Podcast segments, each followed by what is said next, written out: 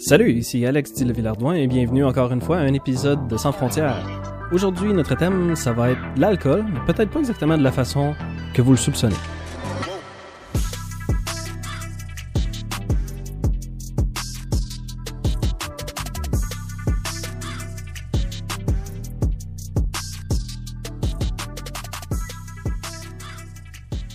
Et ben voilà, aujourd'hui on a un épisode sur l'alcool, peut-être pas de la façon que vous le soupçonnez. Ce que je veux dire par là, c'est que cet épisode-là a pris euh, deux trois formes avant de se retrouver euh, en version complète comme je vais le présenter aujourd'hui. Mais ma première mise en contexte, quand même, aujourd'hui on va parler de l'alcool. S'il y a des mineurs qui écoutent, ça me dérangera pas pantoute, mais il faut quand même se rappeler qu'il y a un âge pour pouvoir boire, premièrement. Deuxièmement aussi, je veux quand même faire l'avertissement que s'il y en a qui m'écoutent puis qui soupçonnent, qui ont peut-être un problème de consommation, vous avez le site web des alcooliques anonymes, aa.org. Je vais vous laisser les numéros de téléphone aussi. Il y a un numéro qui est pour la région montréalaise, si je ne me trompe pas, ou la région de Québec, puis un numéro qui est pour toute autre région.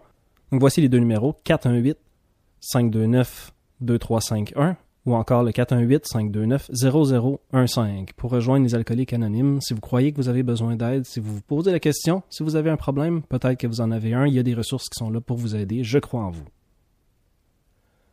Bon, fait la façon que ça va fonctionner pour aujourd'hui, on va y aller un peu par pays. Quand je dis que ça a pris deux, trois formes, mes idées, avant d'être formulées vraiment en un épisode, c'est qu'au début, je me suis dit, je devrais juste parler des sortes d'alcool que j'ai goûté pendant que j'étais en voyage. Ça, c'est une façon de le présenter. Mais en essayant de chercher un petit peu, de fouiller un tout petit peu pour trouver de l'information sur euh, quels sont exactement ces alcools-là, comment ils sont faits, comment ils sont distribués, par exemple, là, je me suis mis à m'intéresser un peu plus à ce qui était, on va dire, le côté légal de la chose. Parce que dans tous les endroits où je suis allé, c'est des endroits où j'étais déjà considéré comme majeur. Donc la consommation d'alcool était autorisée. Je me suis pas posé de questions, je me suis pas trop acharné sur cette perspective-là.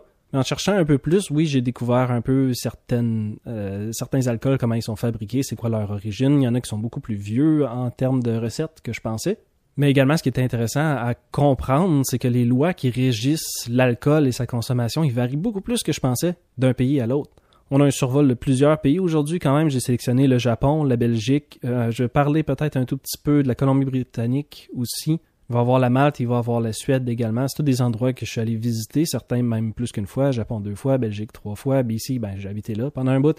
Donc, euh, Suède aussi, hein, j'ai déjà habité là. Mais j'ai sélectionné ceux-là parce qu'ils ont tellement des différences que ça va donner une meilleure vision d'ensemble un peu de sur, sur la planète, peut-être pas sur la planète entière, mais en tout cas à plusieurs endroits dans le monde, comment on régit l'utilisation, la consommation de l'alcool? On commence avec le Japon. Premier fait divers, l'âge de la majorité, ou bien l'âge pour consommer de l'alcool, en tout cas, c'est 20 ans au Japon.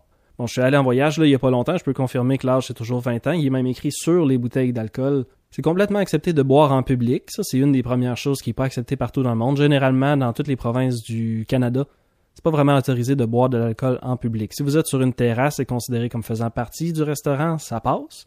Mais autrement, quelqu'un qui boit une bière sur la rue ou bien qui est juste assis dans un parc à boire, je sais pas à quel point c'est légal, mais c'est certainement pas vu comme une affaire ordinaire.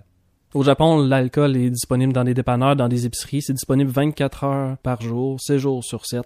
Il y a une chose que j'ai trouvée particulièrement intéressante au Japon, c'est qu'on confirme notre âge avec un bouton sur l'écran tactile à la caisse. Il n'est pas question de montrer des preuves d'identité, c'est simplement de confirmer avec notre doigt en cliquant oui, je suis majeur. C'est la seule partie. C'est comme ça qu'on fait l'accord pour dire euh, OK, le check a été fait. Donc si toi t'as fait une fausse déclaration, c'est contre toi qu'on peut revenir, mais ça dégage la personne qui t'en vend de toute responsabilité. L'alcool au volant est complètement interdit au Japon, même à vélo. Donc c'est pas une question de 0.05 ou quoi que ce soit, c'est juste tolérance zéro si vous êtes conducteur de quoi que ce soit, donc autant d'un auto que d'un vélo. Mais la différence, c'est que les passagers ils peuvent en boire autant qu'ils veulent, c'est pas un problème. Si on va dans une autre direction un petit peu, si vous pensez à l'alcool puis le Japon, vous allez sûrement penser au saké. Le saké, ben, c'est quelque chose qui est extrêmement varié là, quand on se met à creuser là-dedans. C'est une des raisons pourquoi cet épisode-là est rendu un petit peu plus tard. Ça faisait longtemps que j'avais l'idée, mais il y a tellement de recherches, puis plus tu essayes de rechercher, plus il y a de la diversité. Fait que ça devient un peu compliqué d'essayer d'assembler quelque chose. Anyway, le saké, ça a plusieurs catégories. On en a que c'est simplement euh, de la fermentation en utilisant juste du riz. Le saké, c'est un alcool de riz. Mais il y a certaines recettes aussi où il va avoir de l'alcool ajouté. Puis ils ont des noms différents qui indiquent vraiment ça, c'est une forme plus pure, on va dire, qui a été faite avec la fermentation du riz. Puis celle-là, c'est une forme où peut-être le pourcentage a été ajusté parce qu'il y a un alcool plus pur qui a été ajouté. Pour le saké, il y a plusieurs qualités différentes dépendamment de la variété de riz que tu utilises, le genre de traitement que tu fais au riz aussi. Fait que je rentrerai pas dans les détails de ça parce qu'on a beaucoup d'autres places euh, à couvrir aujourd'hui.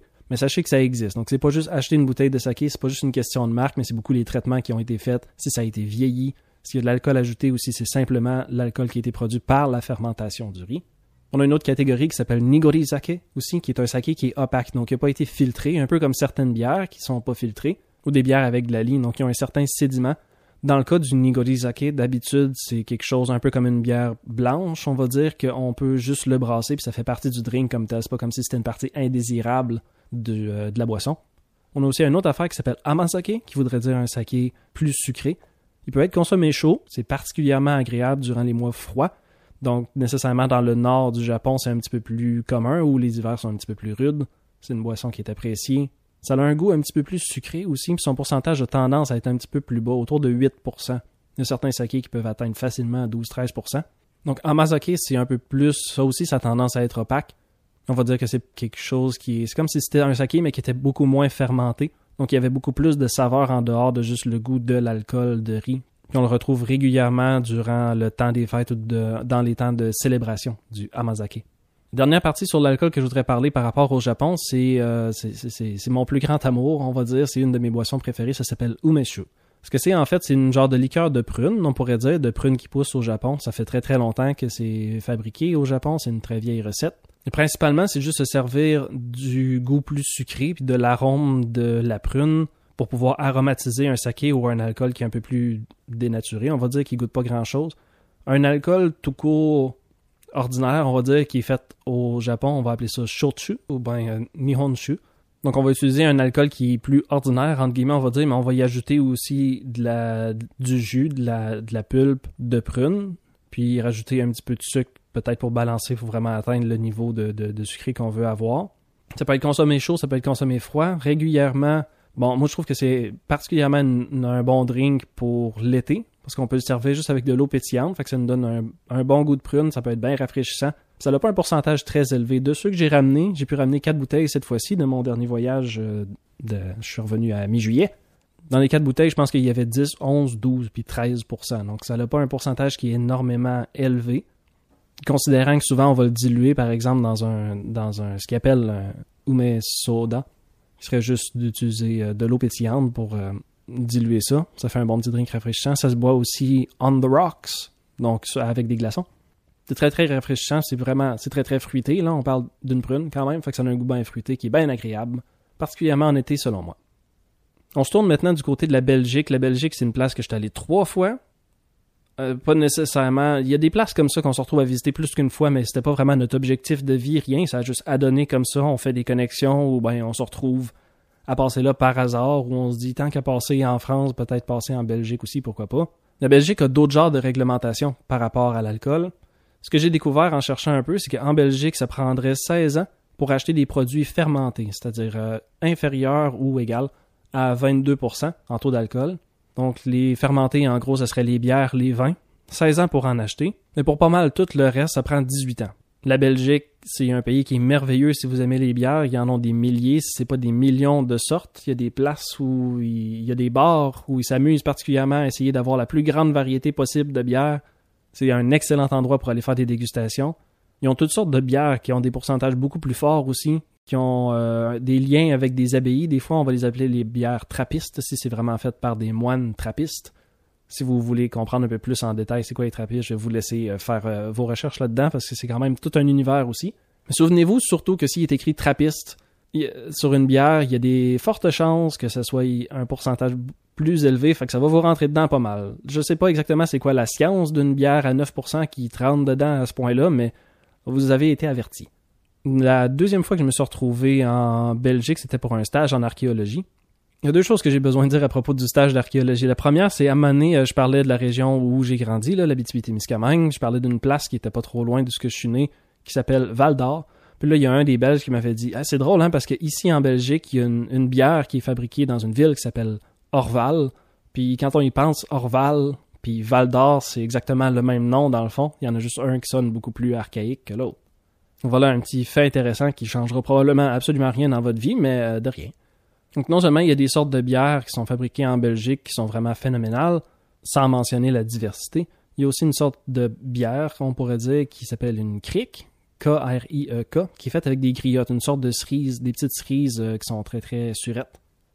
Donc pour ceux et celles qui sont un peu moins habitués au goût de la bière, vous pouvez essayer une crique, ça va avoir un goût. Euh, il y en existe qui sont vraiment faites avec des griottes, c'est la recette originelle. Mais si vous voulez, euh, il y a de la diversité quand même par rapport à. Il y en a que c'est des bières qui vont avoir de la pomme dedans, ou bien des framboises, ou bien de la fraise. il y a vraiment une grosse diversité. Mais j'ai une deuxième chose à mentionner aussi par rapport au stage en archéologie. Donc la deuxième fois que je suis allé là en Belgique, c'est un stage que je vais faire. On va travailler dans une caverne, on va faire de l'excavation de, c'est ça, de l'excavation archéologique sur un site qui a été fréquenté par euh, le Néandertal. Donc moi je me retrouve là avec l'équipe canadienne. Dans le fond, on est quatre personnes. Il y a juste moi qui est bilingue dans le sens de français-anglais. Là. là, on arrive en Belgique, fait que je, tombe rapidement avec un rôle qui est un peu le rôle de l'interprète. Je fais beaucoup la connexion entre les Britanniques et les Canadiens puis de l'autre côté, les Belges qui sont principalement francophones. Je dis beaucoup principalement dans cet épisode-là. Donc là, le fait de pouvoir communiquer facilement avec le côté belge puis le côté anglophone aussi, ça a fait que ben là, je me retrouve un peu à faire le party avec les deux. J'étais jeune à cette époque, j'étais dans le début vingtaine, fait que non seulement j'étais majeur, mais les petits Belges qui étaient là aussi, les autres, ils venaient d'être majeurs, ça faisait vraiment pas longtemps. Donc ils pouvaient consommer autant qu'ils voulaient. Puis il en profitait beaucoup. Puis euh, ben c'est ça, hein, quand on est à l'étranger, quand on est jeune, des fois on fait un peu moins attention. Fait que c'est arrivé une couple de fois que j'ai eu des veillées qui duraient pas mal tard puis qui étaient euh, que je buvais beaucoup trop. J'en suis pas vraiment fier, mais je peux quand même garder un drôle de souvenir du fait que tu finis de boire avec les anglophones, puis tu décides d'aller prendre un break euh, aux salles de bain, puis en chemin, tu croises d'autres Belges qui sont encore en train de faire le party, puis tu sais parler avec eux autres parce que tu parles français aussi, fait que là, ils t'intègrent dans leur party, fait que finalement, ça fait toute qu'une soirée. Donc c'est ça, je voulais quand même le mentionner, j'ai trouvé ça quand même drôle. Essayez d'être raisonnable quand même, mais vous voyez que n'importe qui euh, peut être euh, peut, euh, peut être victime d'un peu d'excès une fois de temps en temps. Mais faites attention, hein, je vous le dis souvent.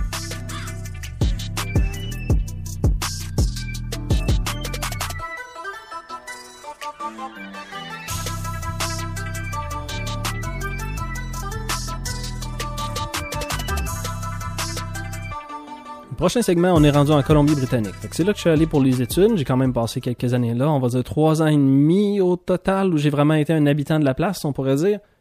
L'âge de la majorité là-bas, l'âge pour acheter de l'alcool et le consommer, c'est 19 ans. Une chose que j'avais trouvé vraiment intéressante là-bas, c'est qu'on est pratiquement toujours carté. Je sais a des fois au Québec, ça devient un peu insultant, surtout quand on vient juste de pogner 18 ans, on espère ne pas se faire carter, on essaye de passer le plus vieux possible il y en a qui utilisent cette technique-là pour acheter de l'alcool ou bien du tabac même avant qu'il y ait exactement l'âge légal.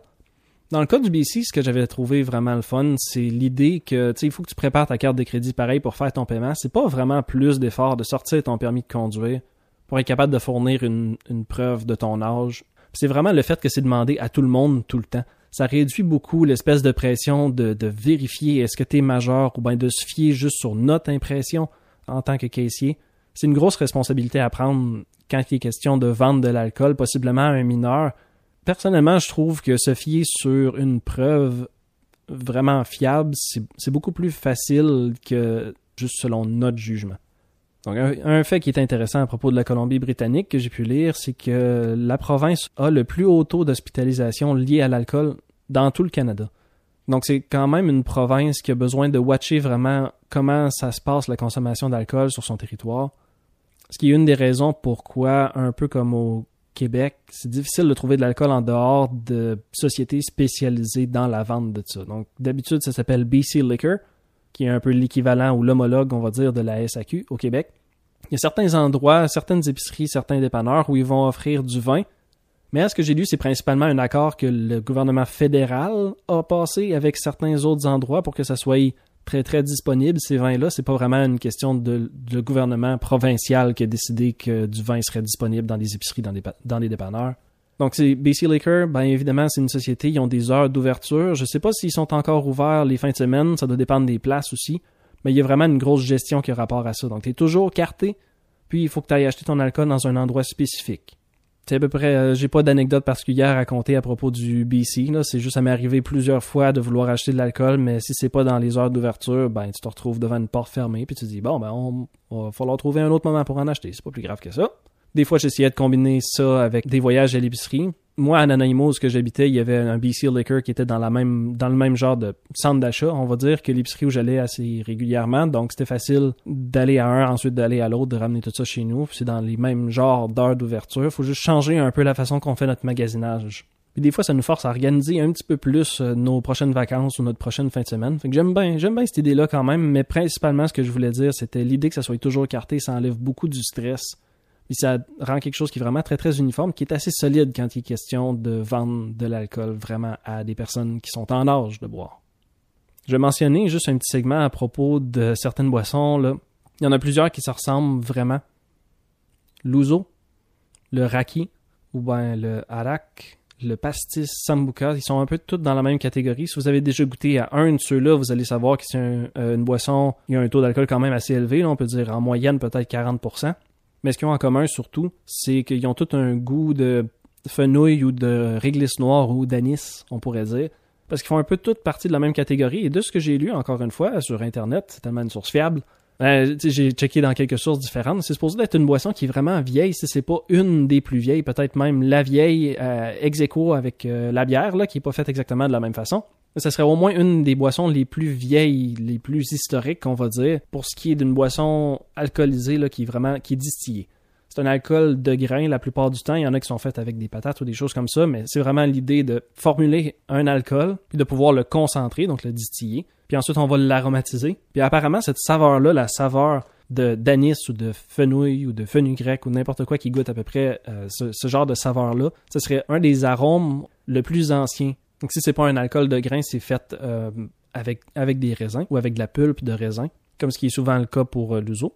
Sinon, c'est un peu dans la même famille que ce qu'on appelle aussi l'aquavite ou bien l'eau de vie. Mais c'est ça. Je me souviens plus de la date exacte, mais ça remonte à longtemps. Si c'est quelque chose qui vous intéresse un petit peu, si vous êtes un peu dans l'histoire ou bien dans l'archéologie comme moi, ben vous allez trouver ça intéressant que c'est une des premières saveurs qui a été sélectionnée pour donner à une boisson alcoolisée au lieu que ça soit juste de l'alcool qui goûte pas grand chose tout seul de même. Ça fait longtemps quand même que le monde a envie de se donner un petit buzz. On passe maintenant à l'avant-dernier. Maintenant, on est en Malte. Je suis allé en Malte juste une fois. Encore une fois, j'étais majeur. J'étais en âge de boire quand je suis allé là. Fait pendant que j'étais là, j'ai pas vraiment porté attention au genre de règles qui régissent la consommation d'alcool. Mais c'est un autre endroit où on se pose des questions un peu à savoir qu'est-ce qui se passe? Euh, est-ce que des mineurs ont le droit d'être en possession d'alcool? Est-ce que des mineurs ont le droit d'acheter de l'alcool? C'est le genre de règle que chaque pays a besoin de se faire. Parce que clairement, dans à peu près n'importe quel pays, on va retrouver de l'alcool. Donc, ça va être important de contrôler un petit peu si on est un gouvernement, juste pour être sûr qu'on cause pas trop de dommages à notre société. Donc, l'âge pour consommer de l'alcool en Malte, c'est 17 ans. Jusqu'en 2009, on était à 16 ans. Ce que j'ai remarqué pendant que j'étais en Malte, c'est qu'il y a beaucoup de boissons avec des saveurs locales. C'est un genre d'alcool de base, on pourrait dire un peu comme la crème de menthe si elle n'avait pas sa saveur de menthe. Mais on y rajoute les saveurs de fruits ou ben de n'importe quoi qui pousse localement. Par exemple, le miel, l'orange, la figue, la fraise, l'anis, saveur de melon miel, saveur de citron, saveur d'amande. Il y a aussi la saveur de caroube, si vous avez écouté un autre épisode à propos de la Malte, vous m'avez entendu parler de ça c'est vraiment l'idée d'utiliser des saveurs qui sont plus locales. Il y a aussi la saveur de ce qu'on appelle prickly pear, quelque chose que j'ai goûté beaucoup pendant que j'étais en Arizona aussi. Prickly pear, je trouve que ça sonne bien parce que c'est comme une poire piquante. Je trouve que ça, fait une belle image de ce que c'est parce que c'est un fruit rouge qui pousse après un, cactus vert. Fait que ça a un beau contraste. Puis euh, moi, je suis pas très friand des euh, cactus, mais malheureusement, il y a une sorte de cactus qui donne un fruit qui goûte quand même très bon. Apparemment, en français, ça s'appellerait une figue de barbarie. Euh, c'est pas une figue, puis ça pousse ailleurs que la barbarie, peu importe où ça se trouve. Mais la saveur de ça, de figue de barbarie ou de prickly pear, c'est une autre saveur qui, qui se retrouve dans les alcools aussi. On peut en manger fraîche aussi, dépendamment où vous allez. Moi, en Malte, euh, il y a beaucoup de cette variété de cactus-là qui sert à délimiter les terrains agricoles. Donc, j'en ai vu énormément, puis ça m'est arrivé souvent de, voir ces fruits-là qui poussent ces, ces, fausses figues ou ces, fausses poires-là, parce que prickly pear, en, en anglais, c'est pas mieux, c'est pas des poires non plus. Mais étant donné que c'est plein de pics dessus aussi, je préfère laisser ça à un professionnel pour essayer d'apprêter ça pour que ça soit mangeable. Ça goûte bien bon, mais c'est très très rouge aussi, hein. Fait que c'est un peu comme pomme grenade ou bien d'autres affaires comme ça, ça tâche facilement, donc euh, soyez sur vos gardes. Vous connaissez probablement la compagnie qui s'appelle Absolute, qui est une compagnie de vodka suédoise. Absolute, c'est une, une vodka qui est vendue à bien des endroits dans le monde, ils sont distribués vraiment, vraiment largement. Mais ce qui est drôle, c'est que dépendamment du pays que tu visites, tu te retrouves à trouver encore une fois des saveurs qui sont un peu plus locales. Ils essayent vraiment d'aller chercher une clientèle selon l'endroit où c'est vendu. Donc tu sais, pendant qu'on est euh, en Malte, ben, il y avait saveur de citron, saveur de poire, saveur de framboise et saveur de raisin. Donc j'avais trouvé ça intéressant parce que c'est quand même un bon indicateur de certains fruits locaux. On voit que c'est une technique de marketing en même temps. Je comprends c'est quoi leur stratégie, mais c'est un genre d'indicateur qui est pas pire parce qu'on le retrouve à bien des endroits, généralement dans des aéroports. Mais si c'est vendu ailleurs, dans des, dans des boutiques où ils vont vendre de l'alcool, si on retrouve la marque absolue, des fois, ça nous donne une belle occasion de voir une variété qu'on n'a pas à la maison. ça peut peut-être nous indiquer un peu certaines saveurs locales que le monde de la place apprécie particulièrement.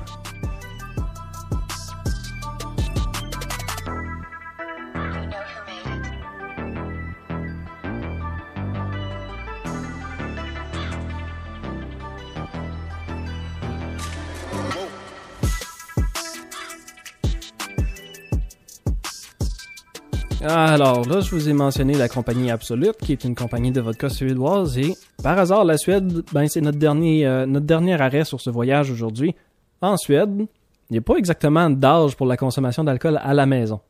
C'est-à-dire que c'est les parents, c'est les tuteurs qui sont responsables, c'est eux qui vont prendre la décision de donner de l'alcool à leurs enfants, puis qui vont aussi subir les conséquences. Il y a beaucoup d'endroits comme en Suède. Ce que j'ai découvert en, allant là-bas, c'est qu'il y a beaucoup de règlements qui sont assez lousses parce que ça compte beaucoup sur le gros bon sens de la société en général. Ou ben, on va dire, c'est à chaque individu d'avoir euh, développé son muscle du gros bon sens pour prendre les bonnes décisions, prendre des décisions qui n'auront pas un impact négatif sur les autres personnes. Un exemple par rapport à ça, c'est quand on prenait le métro en Suède, en général, on se faisait pas contrôler nos, tickets de train ou nos tickets de métro parce que généralement, l'idée, c'est si tu veux pouvoir profiter d'un système de transport public, ben, il faut que tu payes ta part. Fait que c'est pas une question de contrôler, c'est beaucoup plus une question de responsabilité personnelle. Tu sais que s'il faut que tu utilises un système de transport, ben, il y a un certain frais qui est associé à ça. Fait que la responsabilité est sur toi de le payer parce que c'est toi qui vas profiter de ce service-là. Donc c'est un genre de parallèle à faire un peu avec l'idée du gros bon sens que je vous disais. On le retrouve beaucoup. Je l'ai retrouvé en Finlande aussi, mais la Finlande, j'ai pas vraiment vu tant de sortes d'alcool que ça. Là. On va dire j'ai quand même passé juste 3-4 jours là, On va parler quand même de 18 ans pour pouvoir consommer de l'alcool au restaurant ou dans un bar, on pourrait dire. Parce que l'idée, c'est à cet âge-là, c'est quand même la responsabilité des serveurs. Donc si vous êtes à la maison, la responsabilité des parents ou des tuteurs, une fois que vous êtes au restaurant, vous avez 18 ans, maintenant c'est la responsabilité des serveurs en dehors de la maison par rapport à votre consommation. Donc c'est le serveur qui décide s'il vous sert de l'alcool, puis quand est-ce qu'il arrête de vous en servir aussi. Et évidemment, c'est pas de l'alcool que tu peux acheter pour ramener chez vous. Si tu es au restaurant, c'est quelqu'un d'autre qui a la responsabilité de ta consommation. Donc, si tu commandes un verre de vin ou une bouteille de vin, le serveur va dire pas de problème, tu peux le consommer ici. Mais tu pourras pas repartir avec la bouteille à moitié pleine encore, puis la ramener chez vous ou bien juste la boire ailleurs dans la rue. Ça, ce serait pas considéré acceptable, ce serait pas légal. Une fois qu'on pogne 20 ans, c'est là qu'on peut s'acheter à peu près n'importe quelle sorte d'alcool. Puis, un peu comme au Québec, un petit peu comme au BC, ben, il faut aller dans une société spécialisée. Là-bas, ça s'appelle Systembolaget. Fait qu'on va dire c'est quand même analogue à la SAQ, la Société des alcools du Québec. Systembolaget, c'est là qu'on retrouve toutes les boissons qui peuvent avoir un pourcentage plus élevé que 3,5% Pour les boissons qui vont avoir 3,5% d'alcool ou moins, ils vont se retrouver dans les épiceries, dans les dépanneurs, ils peuvent être achetés assez librement. N'importe quoi qui est au-dessus de 3,5%, c'est-à-dire tout le fort et une grosse majorité ben, de tous les vins aussi. Il y a à peu près juste des petites bières légères qui vont se retrouver vraiment. Des bières puis des cidres. Les cidres étant le même pourcentage, on va dire, un peu comme les cidres qui sont faits en Ontario. Pas des cidres de glace comme nous on connaît plus au Québec. Je parle vraiment d'un cidre qui est un jus de pomme qui a été fermenté. On se retrouve avec un pourcentage entre 3 et 6%, on va dire. Tout ça, ça se retrouve dans leur société des alcools. Généralement, ça va prendre une pièce d'identité pour prouver qu'on a au moins 20 ans. Si on a au moins 20 ans, on n'a pas vraiment de limite à l'alcool qu'on peut acheter. C'est nous qui est responsable de notre propre consommation. J'ai deux petits drinks particuliers à vous parler à propos de la Suède. C'est comme ça qu'on va finir. Le premier, ça s'appelle Snaps. À ne pas confondre avec Schnaps, qui vient de l'Allemagne, qui n'est pas exactement la même affaire. Généralement, le Snaps, c'est un alcool fort de grain. Les alcools de grain, ce que j'ai pu comprendre vraiment, c'est que s'ils ne poussent pas vraiment de fruits à la place où on est, ou si c'est pas le genre de fruits qui peut faire des alcools, parce que, par exemple, notre climat est un petit peu trop froid, ou est un petit peu moins clément, on se retrouve à faire plus souvent, c'est plus fréquent de se retrouver avec des alcools qui sont faits avec des grains à la place. Snap, c'est associé surtout euh, à des fêtes durant les repas. Donc, si c'est l'anniversaire de quelqu'un, ou bien s'il y a des célébrations importantes comme à Noël ou comme le jour de l'an, ou bien comme le Midsommar, qui est le solstice, 21 juin. C'est un alcool de célébration. Fait c'est des mini bouteilles qui sont fabriquées souvent de façon artisanale, on va dire. On peut en acheter du snaps à peu près de n'importe où. Ils ont des saveurs qui sont extrêmement variées, qui sont pas toutes bonnes d'ailleurs. Moi puis mon père, quand il était venu me visiter pendant que j'habitais en Suède, on en avait acheté. J'avais acheté une espèce de, petite boîte avec cinq sortes, je pense, de snaps qui étaient supposés d'être un peu comme le kit d'exploration. Puis je dirais, il y en avait peut-être deux sur ces cinq-là qui étaient bonnes vraiment quand on y a goûté parce que les autres, il y avait un goût de, de, de, tire brûlé ou d'affaires de même. Là.